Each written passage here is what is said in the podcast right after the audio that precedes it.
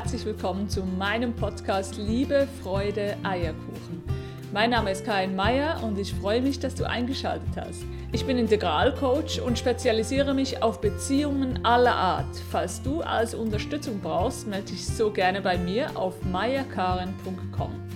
Heute aber ist es Zeit für ein neues Interview und diesmal, wie du hörst, auf Hochdeutsch. Denn ich habe die liebe Babsi Mai aus Deutschland kennengelernt und dachte mir, dass dich ihre Geschichte vielleicht genauso inspiriert wie mich. Das Thema heute ist nämlich die Sinnsuche.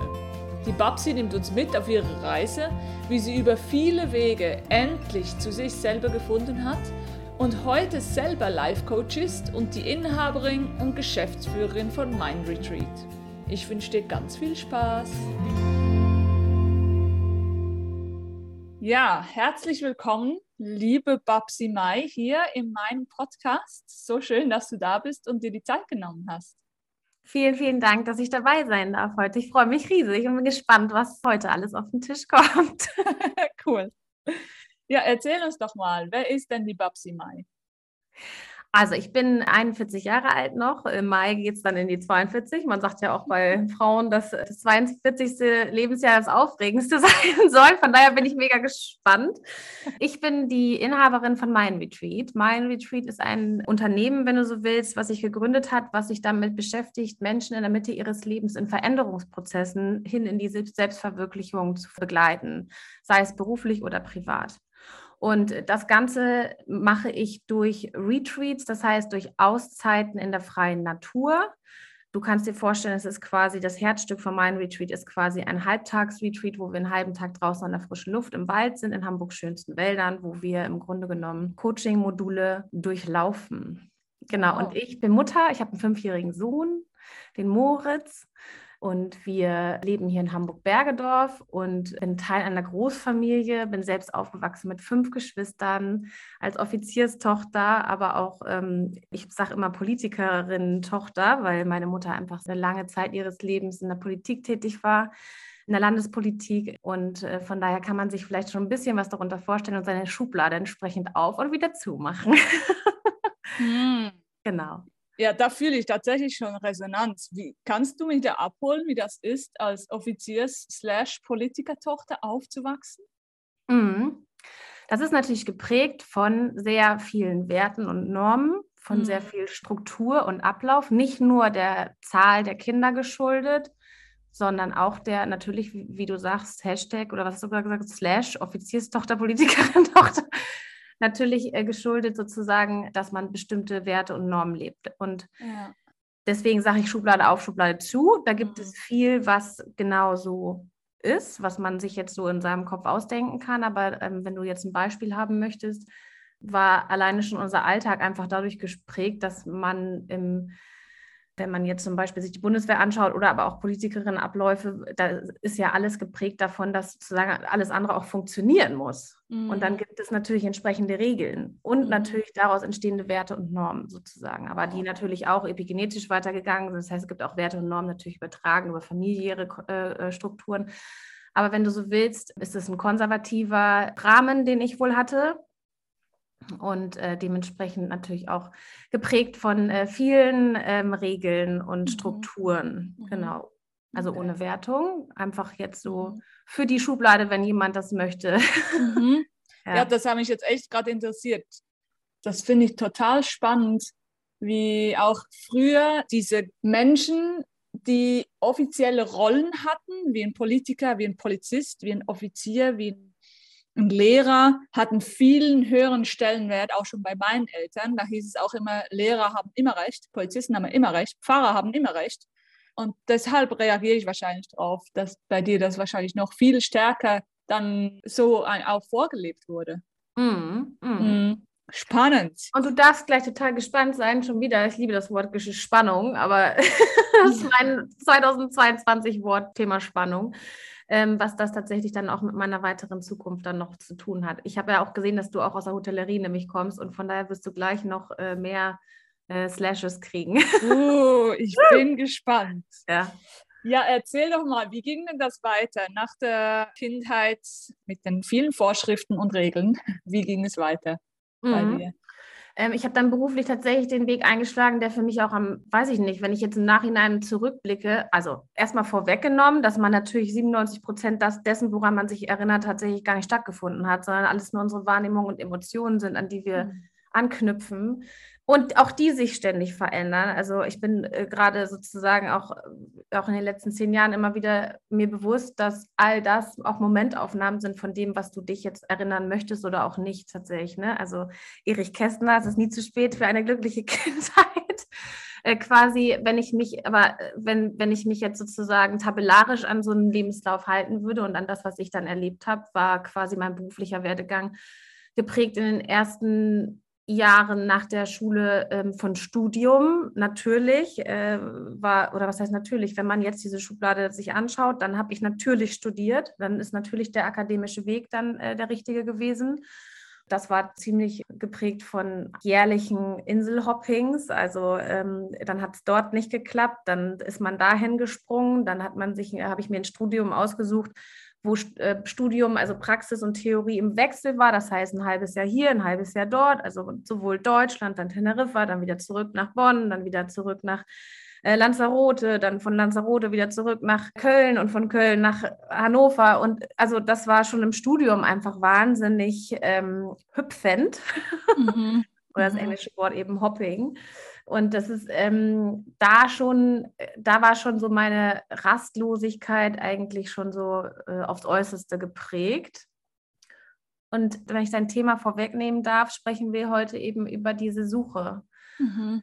Und, und im Grunde ist es da schon so at its best gewesen. Das heißt, auch im Studium schon sozusagen, wo man aus der Familie, aus der Sicherheit quasi des, des, des Hafens, wo man immer sicher war, quasi dann nach draußen geschmissen wurde und da ja nun mal äh, selbst klarkommen sollte und gleichzeitig versucht hat herauszufinden, was denn für einen das Beste ist und wo man sich denn nun zu Hause fühlt. Was ist es denn? Mhm. Und das war für mich unfassbar schwer.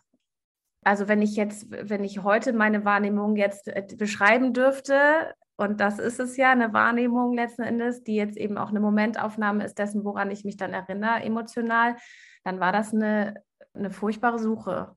Mhm. Ähm, eine Suche nach dem, was ich, was ich bin und was ich sein kann und was ich denn sein könnte und was ich aber auch sollte und ähm, geprägt von äh, einem Bild, was ich natürlich von auch der Erwartungshaltung meiner Eltern hatte, was es wahrscheinlich nicht war, aber das war in mir drin. Ich habe mhm. eben äh, und, und, und habe versucht, eigentlich in dieser Suche diese Bilder übereinander zu, zu legen mhm. das hinzukriegen, dass die fitten. Und das fittete mhm. aber immer nicht. es war nie, wenn ich so zurückdenke, hat es nie gepasst. Ne? Es, war, es hat sich nie gut angefühlt, sondern es war immer geprägt von, ähm, wie du äh, neulich sagtest, ja auch, ähm, das sieht von außen so aus, als ob man immer weggelaufen wäre. Also als ob man jedes halbe Jahr mhm. woanders hingelaufen war. Natürlich kann ich dir jetzt sagen, das war ja auch das Programm des Studiums nachher, aber nichtsdestotrotz bin ich einfach natürlich auch gerne dann schnell wieder weitergelaufen und schnell wieder weggelaufen, mhm. bevor man auch entdecken konnte, dass das, was ich da tue, eigentlich überhaupt nicht das ist, was ich machen möchte. Kann man das so beschreiben, dass du von dir ein anderes Bild hattest, wie zum Beispiel das Bild, das deine Eltern von dir hatten? Also war das nicht, was gepasst hat? Oder was genau hat nicht gepasst? Äh, genau, also das, was nicht, was vor allen Dingen nicht gepasst hat, war sozusagen die Wahrnehmung meines, meines Gefühls, richtig zu sein. Aha. Ne? Also Und du hattest das Gefühl, ich bin nicht richtig. Ja, und die Verzweiflung darin, auch nicht zu wissen, wo ich denn richtig bin. Ah, okay. Und das Gefühl war aber nicht da. Das heißt, es war eine verzweifelte Suche nach diesem Gefühl des, jetzt passt's, jetzt ist alles gut. okay, aber wusst, du wusstest wahrscheinlich in dem Moment auch nicht, was wäre denn richtig? Wie, was, wie müsste ich denn sein, dass ich richtig wäre? Das weiß genau. man dann ja auch nicht. Ne? Ganz absolut, gebe ich dir ja. komplett recht. Das ist genau so. Also, woher oh. sollst du es denn wissen? Weil es sagt dir ja kein anderer. Nicht? Und, ja. du, und, du, und ich weiß gar nicht, ob du dir diese, ob man bereit ist oder ob man in so einer Situation auch überhaupt auf diese Frage kommt. Ne? Also, wenn ich einen Coach gehabt hätte, ja, dann wäre ich vielleicht noch schneller da, wo ich jetzt heute bin. Ja. Aber das gab es da damals nicht. Und ähm, ja. Da ne? warst du in deinen 20er wahrscheinlich, oder? Anfangs 20. Genau, ja, ich war schon alt. Also ich hatte ja, ich, bei mir fing das Chaos schon in der Schule an. Also ich bin in der 8. sitzen geblieben, dann in der 10. Dann habe ich die Schule noch gewechselt, weil da war so die Verzweiflung schon groß, dass ich eigentlich alles gar nicht so genau wusste. Also in der Jugend ging das los. Und, aber so richtig at its best war das eben dann im Studium. Und dann war ich im Studium, naja, als ich das erste Mal das erste Studium hinschmiss, war ich 23. Und dann mit äh, 23 dann auf die andere Uni. Da war ich dann zumindest schon mal ein bisschen happier, aber äh, pff, ich weiß gar nicht, ob das jetzt auch, ja, also happier natürlich, weil ich jetzt vom Grundwesen her ein fröhlicher Mensch bin, ja, und ich bin begeistert und ich bin optimistisch und also für mich sind so drei Worte total, ich bin inspirativ, sozial kompetent und ich bin mega anpassungsfähig. Das heißt, du kannst mich jetzt nehmen und mich nach Honolulu stecken und wahrscheinlich hätte ich innerhalb von zehn Tagen mich der Situation angenommen und hätte gesagt, ja, kein Ding, jetzt retten wir hier die Welt, ist ja kein Problem, ne? So. Dank deinem Inselhopping, ne? Dank Na- deinem Sitzenbleiben in der Schule, dank dem Inselhopping, du musstest ja, du warst ja gezwungen, dich ständig zu adaptieren. Genau. Wow. Ganz genau. Ja. Aber das nützt dir heute natürlich sehr viel. Auch wahrscheinlich in der neuen Gruppe, da findest du schlagartig Zugang so. Ganz genau. Das ist nicht das Ja. Thema. genau. Ja, ja. Okay, wie ist es dann weitergegangen nach dem akademischen Weg innerhalb von dem Studium? Du bist da viel hin und her. Wie ging es dann weiter? Mhm. Also ich habe dann natürlich das Studium mehr schlecht erst recht beendet irgendwie, äh, also in der Katastrophe auch eigentlich äh, finalisiert. Ich habe natürlich meinen Bachelor, was heißt natürlich, aber ich habe meinen Bachelor gemacht und auch genommen und unterm Arm geklemmt und hab, war froh, dass ich das irgendwie mit äh, einem halben gebrochenen Arm irgendwie gemacht habe ähm, und bin dann ins Berufsleben eingestiegen. Auch wieder mehr schlecht als recht. Und privat, äh, jetzt mal sozusagen, wenn man diese berufliche Schiene setzt, war natürlich privat bei mir auch eine Menge los. Das heißt, mein Ende vom Studium ähm, war dann wirklich so, die Katastrophe kam an seinen Peak eigentlich so nach der zweiten, in der zweiten Anstellung. Und natürlich ähm, war das dann irgendwie, ich, also wie gesagt, ein halbes Jahr war ich dann in dem einen Hotel angestellt. Dann nochmal ein weiteres Jahr, was ich gekämpft habe mit dem nächsten Hotel. Und dann bin ich sozusagen von dort ähm, in das dritte Hotel und dazu brauchte, brauchte ich aber tatsächlich auch so eine, eine räumliche Trennung wieder, so von Familie und Verwandtschaft und von allem, was ich kannte. Also ich rannte wieder sozusagen einmal wieder weg von allem, was, äh, was, was mich irgendwie steuern hätte können in meiner Wahrnehmung. Ähm, und bin in meiner Wahrnehmung dann irgendwie so weit, wie es eben ging. Ja, dann halt in den Westen, nach Deutschland, irgendwo nach Köln gezogen. Und da habe ich zum ersten Mal ähm, allerdings auch dann in der Katastrophe die Chance bekommen, etwas zu machen, wo ich zumindest wusste, dass ich etwas kann und etwas gefunden habe, wo mich jemand gesehen hat. Also jemand anders hat mich gesehen in der Anstellung. Und das war außerhalb der Hotellerie. Das heißt, mich hat einer aus der Hotellerie raus, also rausgeschubst, hat mich der Direktor, der selber Coach war. Und äh, also total spannende Geschichte. Der hat einen, ähm, ich weiß nicht, ob das die Kenzo-Methodik ist, wenn du jemanden so in einen Schockmoment bringst, dass derjenige selbst wirklich so in seine Klarheit kommt, dass er weiß, er muss sich verändern. Und der hat mich eigentlich, also am Ende des Tages hat er mich gekündigt. Und ich war aber so perplex in dem Moment, weil der mich eigentlich aus, aus dem Nichts heraus gekündigt hat und mir Mhm. gleichzeitig erklärt hat, dass ich hier einfach nicht richtig bin. Also der hat mich schon gesehen, hat gesagt, hören Sie, Frau Wendeborn, das ist toll, was Sie da alles machen und Sie wirklich, Sie, Sie leisten das alles und jetzt haben wir Sie das dritte Mal befördert. Also ich so alles eigentlich ganz ordentlich irgendwie abgeleistet und dann sagte er, ist alles schön und gut, aber Sie sind hier nicht richtig, ich sehe Sie hier nicht. Und dann gab er mir eine Karte von einem Heilpraktiker, der Psychotherapie und auch Guru für alles Mögliche mit Bioresonanz und so. Und da bin ich im Grunde genommen zum ersten Mal zu jemandem gegangen, der mich so ein Stück weit hat aufwecken wollen, wenn du so Mhm. willst. Wow. Mhm. Ja. Und dann, und dann kam eins zum anderen und mich hat jemand tatsächlich gefunden, der gesagt hat, boah, also der sozusagen meine Kompetenzen in mir gesehen hat und gesagt hat, was willst du denn in einer hierarchischen Struktur? Also da funktionierst du doch gar nicht. Eigentlich musst du selbst eine Niederlassung leiten. Hier, kannst Bonn aufmachen. Und dann hat der mich da reingeschmissen und hat gesagt, hier, mach die eigene Niederlassung auf. Mach. Du kannst es. Du hast die Persönlichkeit dafür.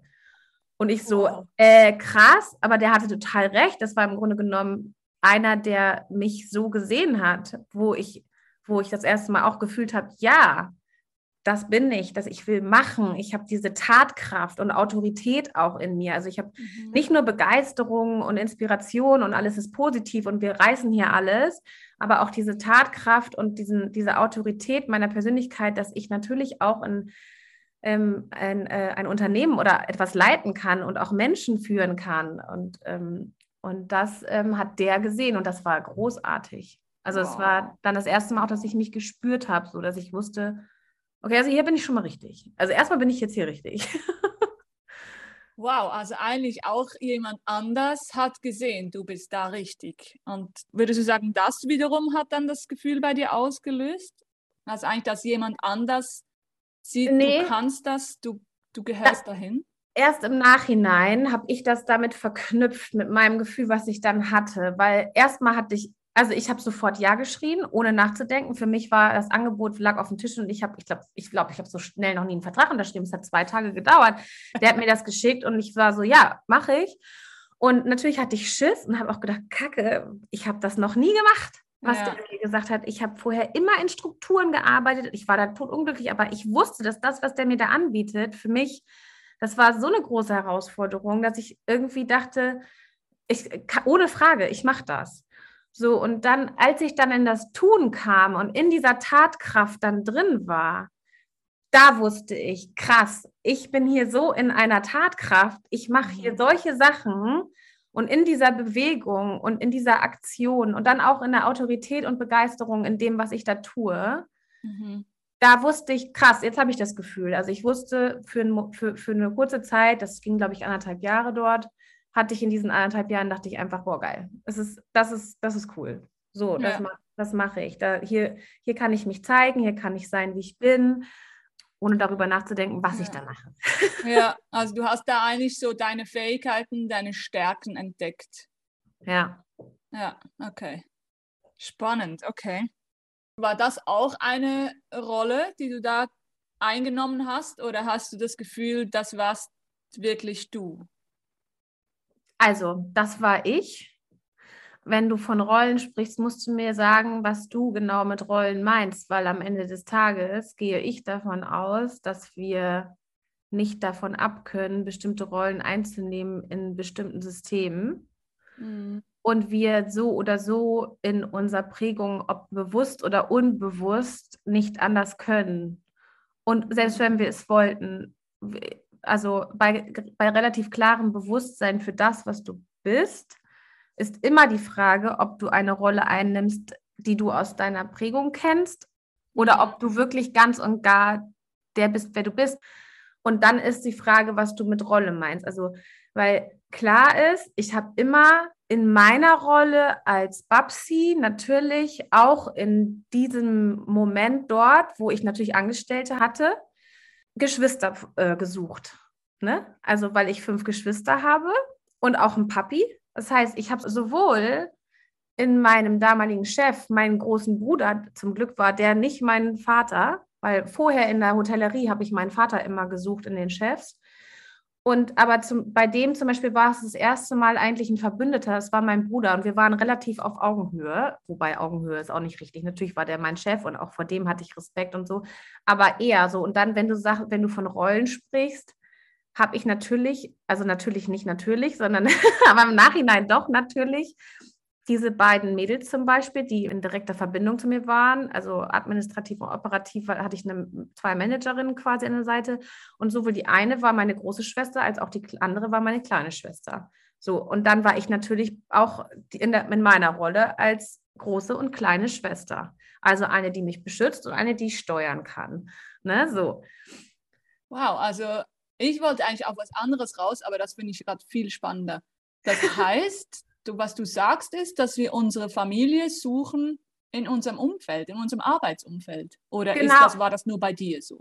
Ich glaube, dass wir sie so lange suchen, bis wir für uns da angekommen sind, wo ich behaupte, heute angekommen zu sein. Ich glaube, dass das wow. sind Muster und Strukturen, die immer wieder in deinen Weg kommen, bis du das für dich aufgelöst hast, was du da zu verarbeiten hast. Oh, das ist sehr spannend. I believe. Also, keine Ahnung, kann sein, ja. Aber auch das hier ist wieder nur eine Momentaufnahme der Wahrnehmung dessen, wenn ich zurückschaue. Wenn das denn alles okay. so wahr war. Das wissen wir ja nicht. Das notiere ich mir und äh, werde mir darüber Gedanken machen. Das habe ich ja noch nie gehört, finde ich super spannend. Na, lass uns mal weitergehen. Wir lassen jetzt diese Rollen mal stehen. Ich hatte mich, ich hatte mich eigentlich auf unser Vorgespräch äh, bezogen, aber vielleicht kommen wir eh noch da drauf. Ja, wir machen mal weiter. Wie mhm. ging es denn nach Bonn weiter, nach diesen eineinhalb Jahren? Äh, genau, dann so, dann äh, wieder die Suche, weil ich hatte ein bestimmtes Alter erreicht. Ja, also in Köln, Köln-Bonn war ich relativ glücklich. Ich hatte da auch eine Familie gefunden, bei der ich zu Hause war und mehr als das. Und dann war aber quasi die Suche ging da tatsächlich dann weiter, weil die Suche natürlich so weit weiterging, dass ich dann mein Privatleben verloren habe. Ich habe mich dann quasi so sehr mit diesem Gefühl der des Seins und des Glücklichseins dort in dem Beruf wohlgefühlt, dass ich tatsächlich all mein ganzes Leben außerhalb von dieser Familie, die ich dort hatte, komplett auf diesen, auf diesen Job fokussiert habe. Und dann, ja, kannst du dir jetzt, kannst du eins und eins zusammenziehen, was passiert ist. Im Grunde genommen bin ich zwischen neun, also 29 und 33 oder 32, also drei Jahre, habe ich mich komplett über den Beruf definiert. Mhm. Und dann habe ich natürlich auch soziale Kontakte, liefen auch alle über meinen Job. Ich habe nur noch gerackert. Also wenn du, wenn du so denkst, habe ich drei Jahre lang 24-7 gearbeitet, bin nachts um vier aufgestanden, wenn irgendjemand in der Dispo nicht funktioniert hat, stand ich in der Küche und habe irgendwelche Kekse gerollt, keine Ahnung.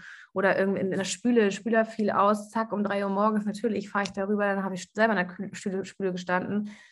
Oder keine Ahnung, Leute von zu Hause abgeholt, damit die Dispo funktioniert und so. Also da war schon eine Menge los. Das hat auch Spaß gemacht, war alles gut. Ich habe mich ja gespürt, aber ähm, dann war ja irgendwann auch wieder klar, scheiße, die Suche muss weitergehen, weil das funktioniert nicht. Und um mich herum heiraten alle und kriegen Kinder. Ich war 32. Ich hatte keinen Partner, jedenfalls keinen festen. Und ich hatte auch kein, äh, kein Interesse, jetzt ein Kind zu kriegen. Also, und ich weiß auch nicht, wollte, war noch viel zu unruhig und wieder auf der Suche. Ne? Wieder auf der Suche. So, und dann habe ich einen Job angenommen, an, äh, Angebot angenommen und auch sehr heiß und sehr schnell. Hauptsache weg. Ab nach Mexiko. Ja, und dann bin ich wirklich, wirklich weg.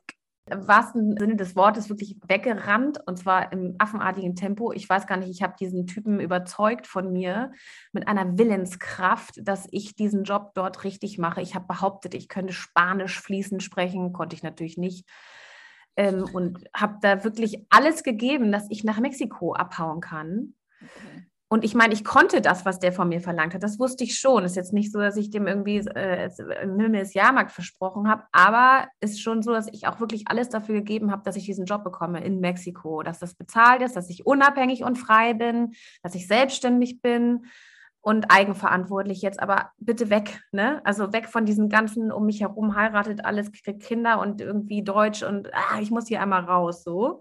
Mhm. Und dann war in Mexiko tatsächlich ein Jahr lang Ruhe und äh, mehr als Ruhe. Ich habe da wirklich dann wieder das, also wenn du so willst, immer außer Balance. Ne? Meine Suche war dann immer wieder in die andere Richtung. Der Job lief, das lief alles automatisch, das habe ich alles gut gemacht, das konnte ich alles.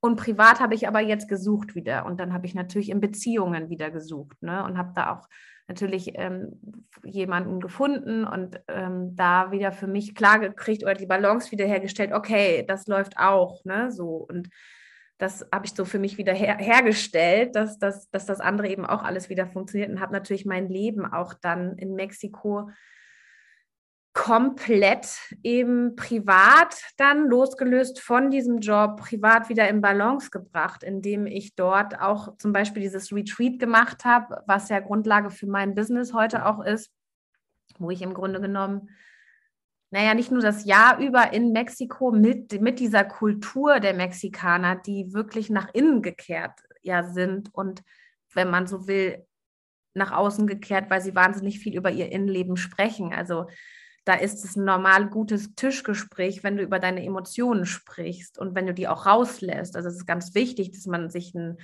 äh, Schnaps trinkt und ausrastet und oder also ne, also ausrastet im positiven Sinne, dass mhm. du da keine Ahnung ähm, dich dass man sich richtig, dass, dass man das Leben einfach auskostet, so wie mhm. es geht und dass es auch nichts anderes gibt, als jeden Moment so zu leben und zu lieben, als wäre es der letzte und wow. jeden Morgen aufzustehen, wissend, was für ein riesen Geschenk man hat, indem man einfach aufwacht. Also die Tatsache, dass man aufwacht und morgens und einen neuen Tag hat, in dem man eben wirklich die Verantwortung hat und das Glück hat, irgendwie überhaupt zu leben.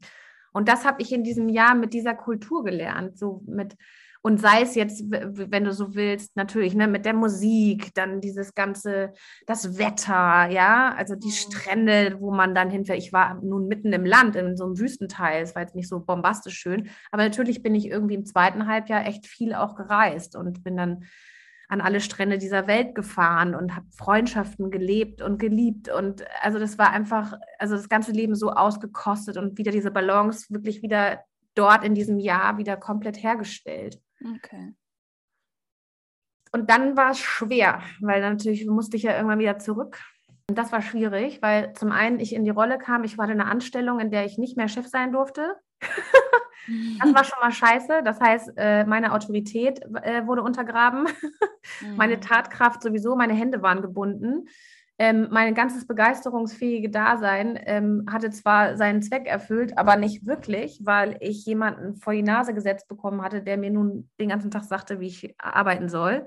Das ging gar nicht.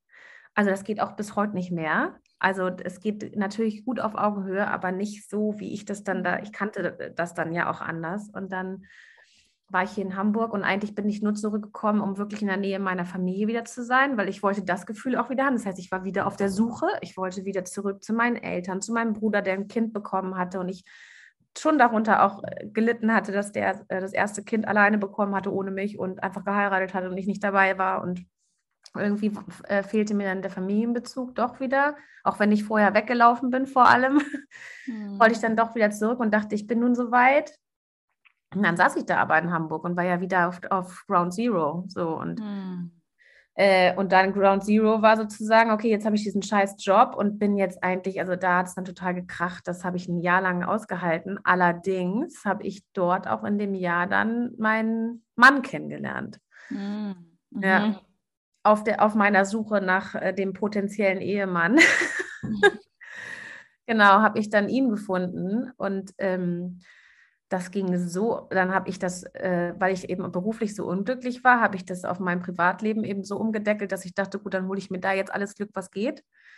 Und wollte dann schnell heiraten und am liebsten auch schnell ein Kind kriegen. Oder wenn überhaupt, das mit dem Kind kriegen war mir jetzt gar nicht so weiß ich gar nicht, ob das wirklich so mein krasser Wunsch war. Wollte ich, glaube ich, gar nicht. Ich wollte eigentlich eher einen coolen Partner haben. Und dann habe ich geheiratet und dann den Job wieder verloren. Dann als Mutter Teilzeitjob. Also wenn du so willst, ging die Suche dann so richtig, richtig zur Sache, als ich schwanger war. Und zwar zur Sache meine ich, weil es dann eine Klarheit bekommen hat. Also ne, die Klarheit hat sich gefunden eigentlich bei mir erst an dem Tag, wo ich wirklich schwanger war. So. Und ich wusste, in mir drin wächst was, was ich so im Außen nicht weitermachen kann. Also ich kann so nicht im Außen weiter suchen und wegrennen und so weitermachen, wenn ich mir nicht im Klaren bin, dass wenn das Dingelchen auf die Welt kommt, wenn ich ihm das nicht übertragen möchte. Also all, all die mhm. Diffusheit, das Chaos, die Katastrophen mhm. und die Muster, die ich habe und so weiter. Wenn ich da irgendwie einen Weg rausfinden möchte, dann muss ich das jetzt tun, weil wenn er auf die Welt kommt, dann weiß ich, so weit war mein psychologisches Wissen, dass ich wirklich mich, mich eigentlich schon fast zwingen wollte, in eine Askese zu gehen, oder in eine, wenn du so willst, Selbstreinigung durch die Schwangerschaft, mhm. damit er meinen Scheiß nicht kriegt. So. Wow. Und das hat natürlich auch nicht geklappt, weil da setzt man sich natürlich auch dann unter Druck, weil man denkt, man will jetzt alles aufarbeiten. Auf einmal dann bin ich zu Psychotherapeuten gelaufen und habe irgendwie versucht rauszufinden, was da noch so ist und so weiter. Und dann wenn du möchtest, dass ich jetzt noch weiter erzähle, sind danach drei Jahre wieder Katastrophe äh, gewesen. Ähm, mit, dem, mit dem Mann und mir hat es natürlich nicht geklappt. Was heißt natürlich? Aber wenn man jetzt die Geschichte weiter verfolgen will, dann sagt man natürlich. Natürlich konnte das nicht klappen. Weil ich natürlich auch in ihm etwas gesucht habe. Sei es jetzt, ähm, ob ich wirklich, ob ich, habe ich den Papi gesucht, habe ich die Brüder gesucht, wen habe ich in ihm gesucht? Habe ich meine Prägung gesucht? Habe ich meine Familienstrukturen und Muster gesucht? Habe ich meine Cousins oder Vettern äh, gesucht? Wen habe ich denn gesucht, weißt du? Mhm. Ähm, und, aber er konnte mir die Antwort ja gar nicht geben, weil er ist er. Das heißt, ich habe ihn gar nicht, ich habe ihn nicht akzeptiert als das, was er war. Mhm. Ich wollte ihn verdammt nochmal in die Erwartungshaltung dessen haben, was für mich ganz klar die Rolle eines Ehemanns und Vaters sein sollte. Und das konnte für mich ja nur das Bild sein, was ich hatte. So mhm. und deswegen, und das ist so spannend, weil das, glaube ich, ganz vielen nicht nur Ehe, sondern auch Partnern äh, passiert, wenn sie Kinder kriegen, dass sie dieses Rollendenken eben so tief in sich haben, mhm. ob jetzt unbewusst oder bewusst. Viele haben das ja vielleicht sogar auch schon heutzutage bewusst, dass sie sich darüber im Klaren sind, was sie da projizieren. Mhm. Ähm, aber bei uns war das eben so heftig, es passte überhaupt nicht zusammen. Und wir sind da erst auch uns im Klaren gewesen, dass das gar nicht funktioniert, weil das auch so mhm. Unterschied, also wir, wir kriegen sowohl die Augenhöhe nicht hin, als auch das Bild unserer Prägung, sowohl er mhm. als auch ich so. Und wir haben beide unterschiedliche Prägungen gehabt und wollten das aufeinander projizieren. Es hat nicht funktioniert. Mhm. So. Und wir mussten uns dazu auch erst trennen, dafür, dass wir das jetzt so hinkriegen, dass wir jetzt wirklich Freunde sind. So mhm. und Eltern und unser Kind so erziehen, dass wir wirklich individuelle Persönlichkeiten sind. Wir haben beide unser Leben, wir wohnen hier um die Ecke, kümmern uns um den Kleinen, so, so wie es jeder am besten kann.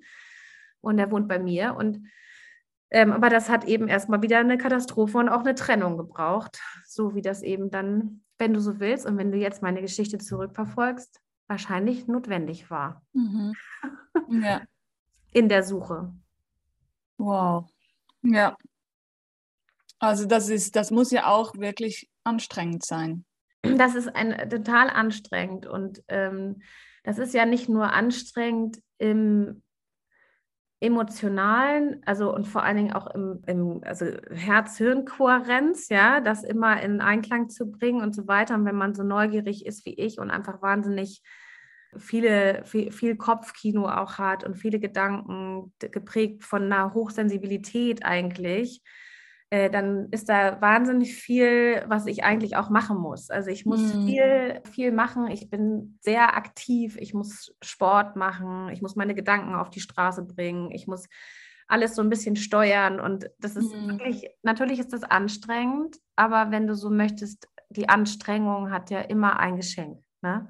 Mhm. Und das ist einfach so. Das ist tatsächlich ähm, die Chance, dass, dass, mhm. dass die mhm. Anstrengung ein großartiges Geschenk hervorbringt, ist ja immer, ist ja immer alles wert. Also, ja. weißt du, und das ist einfach harte Arbeit so. Und wenn du so willst, ist, meine Eltern haben immer gesagt, Ehe ist harte Arbeit. Wenn du aber so willst und das einfach mal auf heute projizierst, dann ist das Leben per se für jeden äh, harte Arbeit, weil wir nicht einfach uns hingeben in den Flow und eben immer klaren Bewusstseins genau wissen, wer wir sind, sondern das ist halt alles wellenartig und wir sind in Veränderungsprozessen. Und bei dem einen, also bei mir zum Beispiel, ich habe eben Veränderungsprozesse, die halt immer so sind.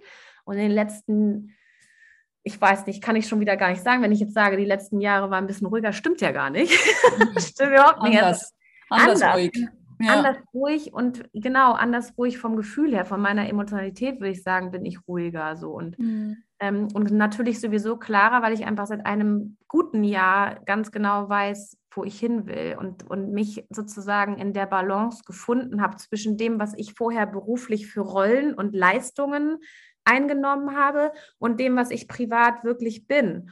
Und das ist sozusagen in mein Retreat und in dem, dass ich jetzt äh, als Life-Coach wirklich tätig bin, hat das eine so schöne Schnittmenge, dass ich genau weiß, dass ich da richtig bin. Also sowohl mein berufliches Know-how und alles, was ich da sozusagen mitbringe, aber vor allen Dingen natürlich in gleicher Kompetenz das, was ich endlich auch zeigen darf, nämlich meine Empathie, meine Emotionalität, meine Sensibilität und meine fünf Stärken, wenn du so willst. Ja, also mhm. diese ganzen Dinge, die jetzt alle so einfach auf den Tisch können und wirklich mehr als wichtig auch für den Job sind. Mhm und ich mich da ganz in meiner vollen Kraft sehe, sozusagen. Ne? Ja. Also ich habe da etwas gefunden, was ich wirklich mir so ganz genau so rangezogen hat. So, ich bin gerne in der freien Natur, ich bin gerne in der frischen Luft, ich bin gerne in, in Bewegung. Ich rede gerne, ich denke gerne, ich versetze mich auch gerne andere Menschen, ich bin sozial so. Und das alles so zusammengefisselt habe ich eigentlich so dieses Retreat entdeckt, äh, nicht entdeckt, sondern entwickelt.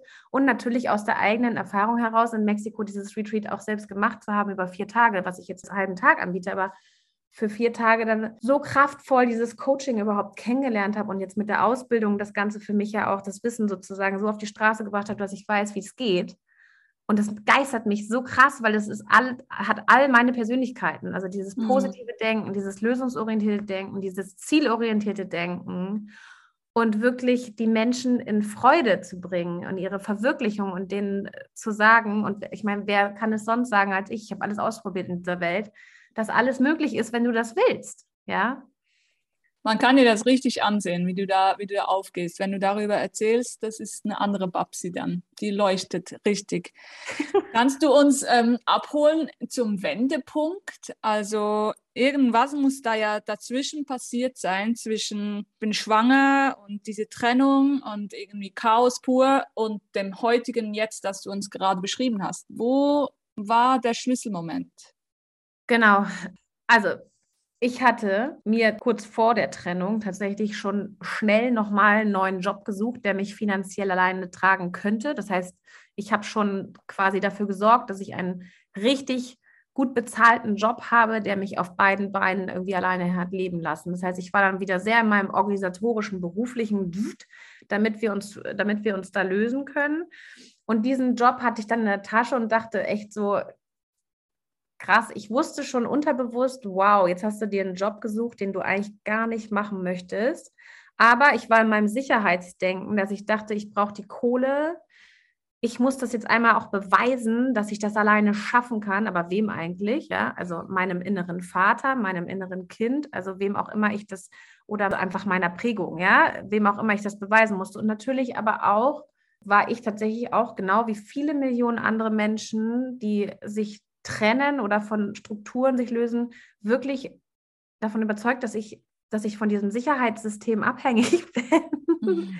weil ich sonst nicht klarkomme. Also ja. einfach so in dieser Banalität des Satzes, wirklich, ich komme ja sonst nicht klar, ich kriege das mhm. sonst nicht hin.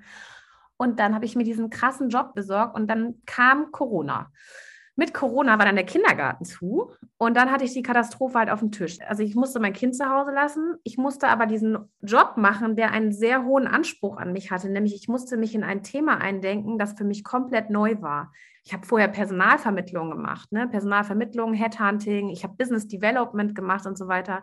Aber jetzt hatte ich einen Job, der natürlich besser bezahlt war, aber in Teilzeit und dann aber sozusagen von einem Thema, was für mich Energiehandel, ey, sorry, Trading und ich und Zahlen, äh, kannst du dir schon vorstellen. Also. Genau, aber go for it. Also ich musste mich da irgendwie eindenken. Dann kam Corona und ich dachte, scheiße, ich habe das Kind hier sitzen. Der saß dann nachher irgendwie zwischen vier und sechs Stunden, die, ich glaube, die ersten drei Tage hier auf dem Sofa und hat dann so lange iPad geguckt. Der war abends so aggressiv. Und dann äh, war so nach dem dritten Tag, war bei mir die Toleranz schon so, okay, das funktioniert nicht. Dann sind, bin ich zu meiner Schwester äh, gezogen für zwei Monate, wo das Kind zum Glück äh, glücklich war und ich dann oben in deren Kinderzimmer irgendwie gearbeitet habe, das irgendwie hinzu, äh, versucht hinzukriegen. Und da war für mich schon klar, Alter, was mache ich hier eigentlich und für wen mache ich die Scheiße? So, das war so das erste Mal, es schlich sich so an, dass ich dachte, also, weißt du, wenn ich könnte, würde ich vielleicht doch auch einfach nur die Hufe von den Pferden auskratzen und draußen mit Gummistiefeln mit dem Kleinen rumlaufen, während die da spazieren gehen. Ist mir doch wurscht. So ist doch gar nicht meine, ist so mein Bedürfnis dessen, dass ich da oben im Zimmer saß mit meinem Laptop und in irgendwelche Rechner starte für ein Thema und dann auch noch Corona. Und da war das erste Mal auch so ein Gefühl von, ich mache was total Sinnloses ich glaube, das geht auch vielen oder es ging auch vielleicht vielen so, die von dir zuhören, dass man das Gefühl hatte bei dem ersten Lockdown, da draußen ist Krieg. Mhm. Also ich weiß nicht, wie dir das ging, aber ich hatte das leichte Gefühl von, da draußen ist Krieg.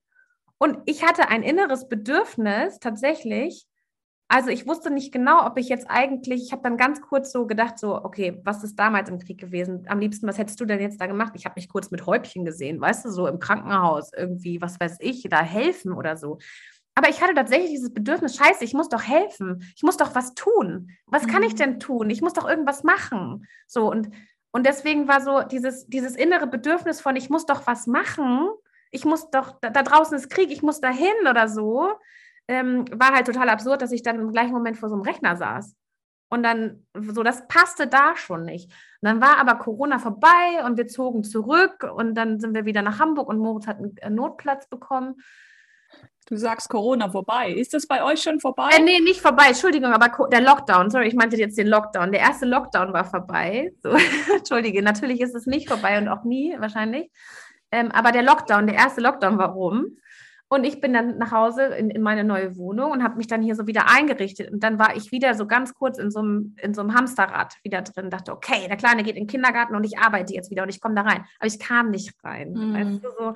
Und dann habe ich tatsächlich äh, bin ich zu meiner Therapeutin gefahren und habe mit der darüber geredet und habe da wirklich die Vision nochmal aufgemacht. Da haben wir Visionsarbeit gemacht und haben das aufgemacht und da war für mich so klar, scheiße, ich hatte das vor zwei Jahren schon, also schon mit meiner Schwangerschaft, äh, also oder als Moritz auch geboren ist, war das für mich klar, dass ich eigentlich, ich möchte was Soziales machen, ich möchte Menschen helfen, ich will Leute empowern, ich möchte irgendwas finden, was, was gut ist. Coaching wusste ich da noch nicht. Ich war mir nicht sicher, ob ich eine Psychotherapie-Ausbildung noch mache oder ob ich irgendwas anderes mache. Aber ich wusste so in der Ebene irgendwie.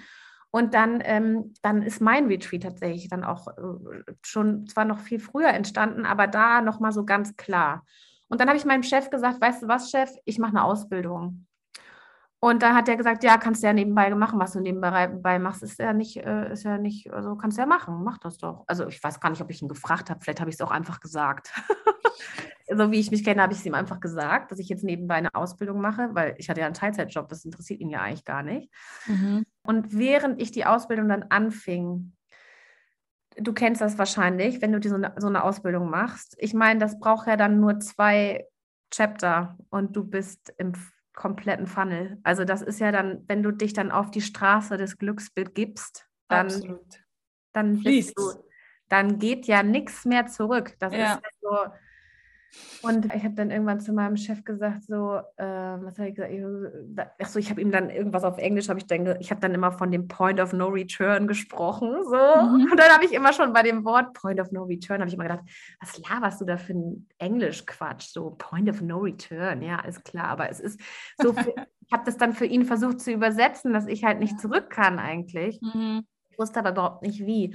Und dann war so, dann, dann haben wir das irgendwie gar nicht so richtig ernst genommen. Dann gab es aber tatsächlich einen Moment, um jetzt auf seine Frage zu kommen, sozusagen, es gab tatsächlich einen Moment, ich saß hier, hatte einen Schreibtisch und ich hatte einen riesengroßen äh, Rechner, also nicht nur wie bei meiner Schwester mit einem kleinen Laptop, sondern hier war tatsächlich Schreibtisch mit einem riesen Bildschirm und dem Rechner daneben und dann irgendwie mein Drucker und es sah aus wie so ein ja, wie so ein Homeoffice halt aussieht für Leute, die tatsächlich mit Excel-Tabellen arbeiten. Und ich hatte auf beiden Bildschirmen hatte ich Excel-Tabellen auf mit Datenvolumen. Ich habe keine Ahnung, auf jeden Fall technische Daten über Windenergieanlagen und keine Ahnung was, wofür ich gar nicht zuständig in dem Sinne war, aber es war halt offen und dieses Bild war, wie ich vor diesen, vor diesen Tabellen saß und einfach nur dachte, what the fuck? So, nein, weißt du, so nein, auf gar keinen Fall. Und es ging auch gar nicht darum, sozusagen, dass ich dachte, so, ich schaffe das jetzt nicht mehr oder so, was ja sonst immer so war, dass ich gesagt habe, ich kann es nicht mehr, sondern es war so,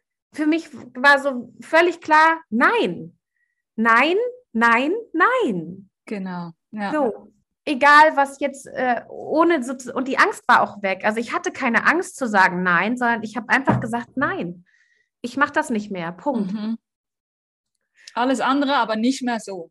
So äh, Auf gar mehr. keinen ja. Fall, ganz ja. genau. Und das war so, das hatte so eine Klarheit, dass ich wirklich, ich kriege auch jetzt wieder Gänsehaut, weil das einfach so, für mich war das so ein ganz klarer Moment, so dass ich das wirklich, ja. für mich war das so klar und auch angstfrei. Also normalerweise denkst du ja, scheiße, ich muss weglaufen oder kacke, ich muss meine Koffer packen, mich darf keiner mehr finden ähm, oder keine Ahnung was oder ich muss mich kurz, oder ich muss zum Heulen kurz in den Keller gehen oder weiß ich nicht was, sondern nein, ich saß da und hatte diese ganze, ich hatte eine ganz deutliche Klarheit von, nope, jetzt gehe ich aber los. Jetzt reicht's, ja. Jetzt reicht's und jetzt ist gut. Und dann habe ich ihn angerufen und habe gesagt, ich kündige. Und dann hat er natürlich so, und dann ging der Rest los. wow. Ja. So geil. Also auch total mutig, ne? Dann einfach anzurufen und sagen, nee, hör mal, der Spaß hört jetzt auf, ich, ich möchte gehen. Ja. Und ohne auch einen Plan B im Kopf zu haben, das finde ich also das Mutige, oder? Also wir, ich bin aus der Schweiz und bei uns ist das immer, man muss erst einen Plan B haben, bevor man Plan A beendet. Ganz klar. Glaubt man nicht. Erzogen, ne? Ja. Boah, unglaublich. Und deshalb, ich finde das so toll, dass du diesen Mut gehabt hast, einfach zu sagen, höre ich auf, egal was ich mache, weiß ich noch nicht, aber das nicht mehr. Ja, genau. Ja. Und es ist tatsächlich auch in der Zeit danach so klar gewesen, dass ich gedacht habe, so nee, ich möchte nichts anderes mehr machen, wo ich wirklich ich bin.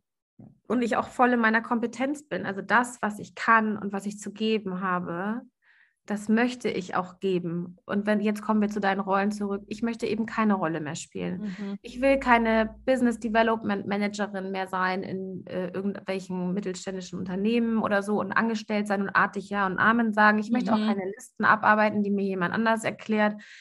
Ich habe einen freien Willen, ich, also hab, wenn er denn existiert, ne, aber ich möchte sozusagen in meiner Verantwortung, also in meiner Antwort auf mich selbst und meine Prägung, möchte ich so sein, wie ich bin.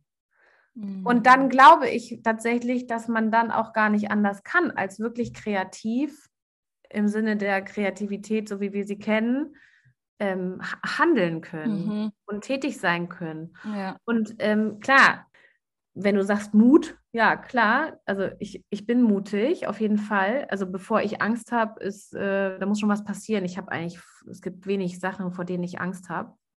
Aber wenn ich jetzt so denke, so manchmal über, natürlich überrollt einen manchmal Angst und dann, es gibt ja so Theorien von Angst, Wut und Mut, ne? Mhm. Und wenn du dann die richtige Portion von Wut und Mut äh, zusammenpackst, quasi, was für eine Power dann entsteht, ne? Mhm. Wenn die Angst denn sozusagen nicht berechtigt ist, ne? Es gibt natürlich jetzt, das ist ja eine Pauschalisierung, wenn ich jetzt sage, Angst kannst du in Wut und Mut äh, umwandeln. Natürlich gibt es berechtigte Momente, wo man Angst hat. Man sollte jetzt nicht unbedingt, äh, wenn man Angst hat, an der Straße steht äh, und jetzt sich einfach vor den Bus schmeißen. Das ist ja logisch, dass die Angst dann da berechtigt ist. Aber wenn es zum Beispiel Ängste sind, die man wirklich emotional fühlt, wenn man wirklich einfach so dieses Angstgefühl im Bauch hat, ja, und sagt, ach nee, also das Kann ich das? Ja, ja. Genau, und das sind die Momente, wo wirklich mir beigebracht worden ist in den letzten zwei Jahren, dass genau das die Mom entscheidenden Momente sind, entscheidenden Momente sind, wo du hinguckst und sagst, okay, mhm. warte kurz, wovor genau habe ich Angst? Wovor ganz genau? Weil, also erstmal das Katastrophen-Mindfuck, wie das unsere Ausbildung macht, also sterben tut jetzt hier gerade keiner. Das heißt, du brauchst eigentlich keine Angst vom Tod schon mal haben. Okay. Mhm. Ähm, was könnte denn noch passieren? Wir, wir, keine Ahnung, wir sind auf der Straße. Wir leben auf, okay, wir leben auf der Straße. Ist das wirklich wahr? Würdest du auf der Straße leben? Also würdest du Stand heute, morgen aus der Wohnung rausfliegen und die nicht mehr bezahlen können? Nee, auch nicht. Gibt es auch, ah, okay, alles klar, nächste Angst keine Ahnung, ich werde krank, weiß nicht, also du kannst das ja runterbrechen und du kennst mhm. das ja mhm. aus der Psychologie sozusagen, dass du wirklich immer dir anschaust, wie mächtig diese Angst wirklich ist und dann kannst du, und dann geht sie automatisch ja aus dem Bauch und aus der Emotion auch weg und wird ab, geht, geht quasi in die Abflache und dann kannst du sie umwandeln und sagen, okay, dann go for it. Mut. Und wie kriegst du Mut? Natürlich auch durch Wut, weil du weißt, okay, ich kann es eben doch, ich muss es jetzt, weißt du so. Ja. Mhm. Ah, spannend. Das hast du gemacht in dem Sinne. Klar, das habe ich dann gemacht und ich musste dann tatsächlich auch meine Ängste irgendwie einpacken. Musste sagen, alles klar, jetzt, weil natürlich, wie ich sagte, in dem Moment war alles klar. Und das Nein war außer Frage. So. Ganz klar, wie du, wie du sagst, das ist dann dieser Schockmoment, wo die Veränderung dann losgeht, wo du in dem mhm. Schockmoment dann wirklich sitzt und sagst, so, okay. Und danach, äh, logisch, dann kommt die Angst. Dann sitzt du da und denkst, scheiße, das habe ich gemacht. genau. Ja, und dann kommt die ja. Verneinung, ja, du kennst das dann, mhm. dann sagt man erstmal, ah, nee, vielleicht können wir doch noch, nee, warte, ich könnte ja noch mal anrufen, so, oder irgendwas anderes sich zu überlegen oder dann doch noch mal zu überlegen, scheiße, vielleicht, oder doch noch mal einen anderen Job oder so, mhm. vielleicht doch noch einen anderen Job. Also diese Phasen, die dann kommen, ja, bist du dann noch mal, und dann kommst du aber irgendwann so in den entscheidenden Moment, wo du sagst so, nee, ist jetzt scheiße, kannst jetzt auch heulen, also weil heulen musste auch dann, dann so, dann heulst du halt einmal und sagst, Kacke, was habe ich jetzt gemacht? Und dann nimmst du Abschied ja auch und das ist ja auch traurig, weil dann erstmal wirklich, okay, jetzt habe ich was gemacht, was Konsequenzen hat. So, und dann wird dir aber klar, dass das ja wirklich die Konsequenz ist, die du dir eigentlich gewünscht hast. Also, wenn das die Konsequenz ist dessen, was du dir gewünscht hast, dann doch bitte all in, ja, also dann bitte richtig angucken. Und dann ging so, als ich dann, so, natürlich habe ich auch geheult und kurz Angst gehabt und dieses Ganze, und ich bin auch die ganze Phase durchgelaufen. Und ich habe natürlich auch Momente, wo man immer wieder zweifelt und ich bin immer noch in der Gründungsphase. Das heißt, auch immer noch gibt es diese Momente, wo man einfach denkt, scheiße, bin ich noch auf dem richtigen Pferd? Aber es gibt für mich keine andere Wahl mehr, so hm. als nicht das zu tun, was ich wirklich von Herzen möchte und woran ich glaube und was ich will. Und ähm, es gibt immer Wege und Möglichkeiten. Hm. Wow. Und das Einzige, was man sozusagen auch im, im, Sinne des Coachings immer wieder nachjustieren kann und darf, ist natürlich das ressourcenorientierte strategische Denken sozusagen. Sich zu überlegen, okay, ist es noch das richtige Pferd? Brauche ich ein anderes Pferd oder soll es lieber die Kuh sein? Hm. Okay. Ja, einfach du? immer wieder in der Reflexion und, äh, und da, ja. ganz genau, und da wirklich dann den Mut zu behalten, dieses Trial and Error halt mhm. auch auszuhalten, ja. Also auch in, auch in meinem Sinne auszuhalten, weil ich ja sehr, ich bin dann schnell auch in meiner Emotion, natürlich auch schnell euphorisch mhm. und ich mhm. steige schnell auf den Wert auf. Und ähm, dass man da auch immer wieder so, okay, ja, versucht doch die Ruhe zu behalten und doch nochmal mhm. zwei Nächte drüber zu schlafen und immer wieder ja. die Balance. Also das, was du auch eigentlich die ganze Zeit ja auch sagst, immer wieder diese, immer wieder Balance, Balance, Balance, ne? So. Mhm. Und ich glaube, was, vielleicht interpretiere ich jetzt, äh, korrigiere mich, wenn ich falsch bin, aber äh, was ich glaube, dass auch enorm wichtig ist, ist den Weg zu finden, der für mich jetzt gerade der richtige ist und nicht, was Mama, Papa, Freund XY immer sagt, Gesellschaft denkt, dass, sondern dass es einfach für mich jetzt passt. Ganz genau, ganz genau. Und das ist eben ja sowieso per se schon schwierig, weil wie gesagt, da könnten wir jetzt einen neuen Podcast machen über den, über das, über den freien Willen, über das Rollenverhalten und Abhängigkeiten in Systemen. Also, ne, weißt du, da, da ist so viel Potenzial und so viel Diskussionsfläche und auch Analyse möglich. Das ist aber, ähm, das sprengt jetzt den Rahmen, genau. Also, mhm. ja. Wahnsinn. Also würdest du sagen, dass du mit Mind Retreat deine Suche beenden konntest? Ich glaube, dass eine Suche wahrscheinlich in unserem Leben nie aufhört. Mhm. Ähm, weil ich tatsächlich ähm, im Sinne von Heraklit tatsächlich Pantare, ja, also alles fließt und das ist so und ich akzeptiere, glaube ich, eher und das ist darum geht es. Ich glaube, es geht um Akzeptanz und wenn du die Suche, ich, also wenn du so willst, ist die Suche einfach nur ruhiger, weil du akzeptierst, dass sie da ist per se. Und wenn du akzeptierst, dass das, äh, dass das Leben in Wellen und in Kurven läuft, ja, und auch Dinge immer wieder kommen dürfen oder was weiß ich, und ich auch gar, eigentlich gar keine großartige Handlungs, äh, gar keinen großartigen Handlungsspielraum in dem Sinne habe, als dass ich das kontrollieren könnte, indem ich sage, suche und finde, so, sondern eher finde dich selbst, ja. Also es geht um deine eigen, um dein eigenes Inneres, was du vielleicht findest. So und dann und da glaube ich, hat man so viel Potenzial als Mensch per se, auch was das Umfeld und die, die Umwelt angeht, in dem der Mensch dann, also ich dann bin, dass die Suche, Suche eigentlich nicht aufhören kann, weil mhm. du findest immer mehr und du akzeptierst immer mehr, du siehst immer mehr. Und ich, ich glaube, dass das gar nicht aufhören darf, aber ich versuche mhm. immer mehr bei mir zu sein. Und das wow. hat natürlich, um das abzuschließen, quasi mit meinem Retreat einen großen Meilenstein in meinem Leben, glaube ich, mhm. äh, gelegt, weil ich einfach so viel mehr als sonst immer in 40 Jahren davor äh, wirklich bei mir bin, bei meinen Kompetenzen, bei meiner Akzeptanz für das, was ich bin und ich wirklich das erste Mal in meinem Leben auch Antwort gebe mir selbst auf das, was ich bin und damit Verantwortung für mein Leben übernehme. Und vielleicht auch Ankunft. Also vielleicht bist du auch angekommen. Oder hast du noch dieses Gefühl von, ich muss jetzt weg, ich muss jetzt dahin, ich muss äh, so dieses, diese Rastlosigkeit, gibt es das noch?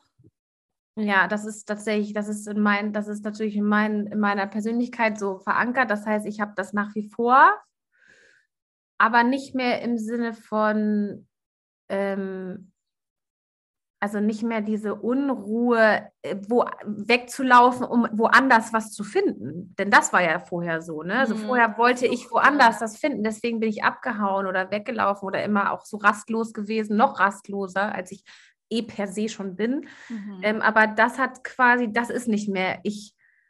Ich glaube, dass ich das eigentlich auch gar nicht vielleicht unbedingt bewusst steuern kann äh, und vor allen Dingen unterbewusst auch nicht steuern kann, dass ich nach wie vor im Außen suche, aber dass du das viel besser äh, akzeptieren kannst, was außen ist und das stehen lässt und nicht als das, was du da suchen musst, sondern du findest mhm. es in mhm. dir. Das ist deins.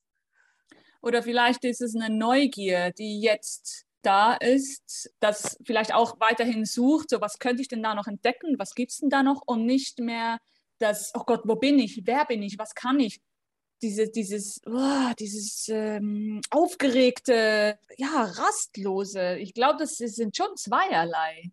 Ja.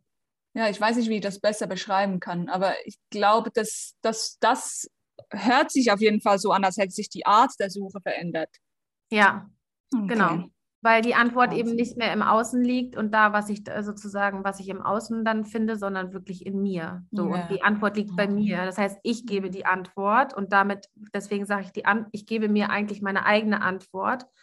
Und das ist ja sozusagen dieses Wortspiel von Verantwortung, ne? dass du eben auf dich, auf das, was du bist, auf das, was dich ausmacht, was dich geprägt hat, was du heute lebst, dass du darauf Antwort gibst nach außen wiederum. Mhm und nicht umgekehrt, dass du im Außen suchst, worauf du antworten solltest. Mm. Ach, sehr schön. Was ist deine Vision? Wo willst du noch hin? Meine Vision, das ist total, das ist total gemein. Ich habe 2022 jetzt gerade so weit hingekriegt, dass ich tatsächlich davon ausgehe, dass ich 2022 meiner Entfaltung weiterhin äh, schenke. Das heißt, ich möchte, in, meine Vision ist jetzt erstmal für 2022, also einjährig. Das heißt, ich möchte weiter Wissen in mich investieren. Das heißt, ich mache jetzt noch den Teamcoach. Ähm, ich habe zwar schon sozusagen online dieses Gruppenformat, da bin ich schon fortgebildet, aber ich möchte einfach wirklich diesen Teamcoach auch im Sinne von, ja, wenn du so willst, in der Suche dessen, was ich ja auch geprägt bin mit meinen fünf Geschwistern. Also Teamcoach ist dann ja einfach auch das Gruppenformat, wo man eben guckt, guckt welche Rollen gibt es im System und so. Und diese Ausbildung, die kommt jetzt Mitte des Jahres noch bei meiner Ausbilderin quasi, also an, in der Akademie in Berlin. Und äh, ansonsten möchte ich wirklich so viel wie möglich mich dieses Jahr noch mit meinem Retreat entfalten. Und dazu gehören ganz, also wenn du jetzt meine Vision per se haben möchtest, hat sich eigentlich Stand heute nichts groß verändert, sondern ich möchte tatsächlich mein Retreat weiter entfalten, weiter verbreiten, die Botschaft sozusagen da auch weiter vorantreiben, mich zeigen, mich sichtbar machen, Menschen empowern und enablen und äh, befähigen, umzudenken und positiv zu denken und ähm, Glaube, Liebe, Hoffnung. Wow. Mhm. Wow, hört sich schön an.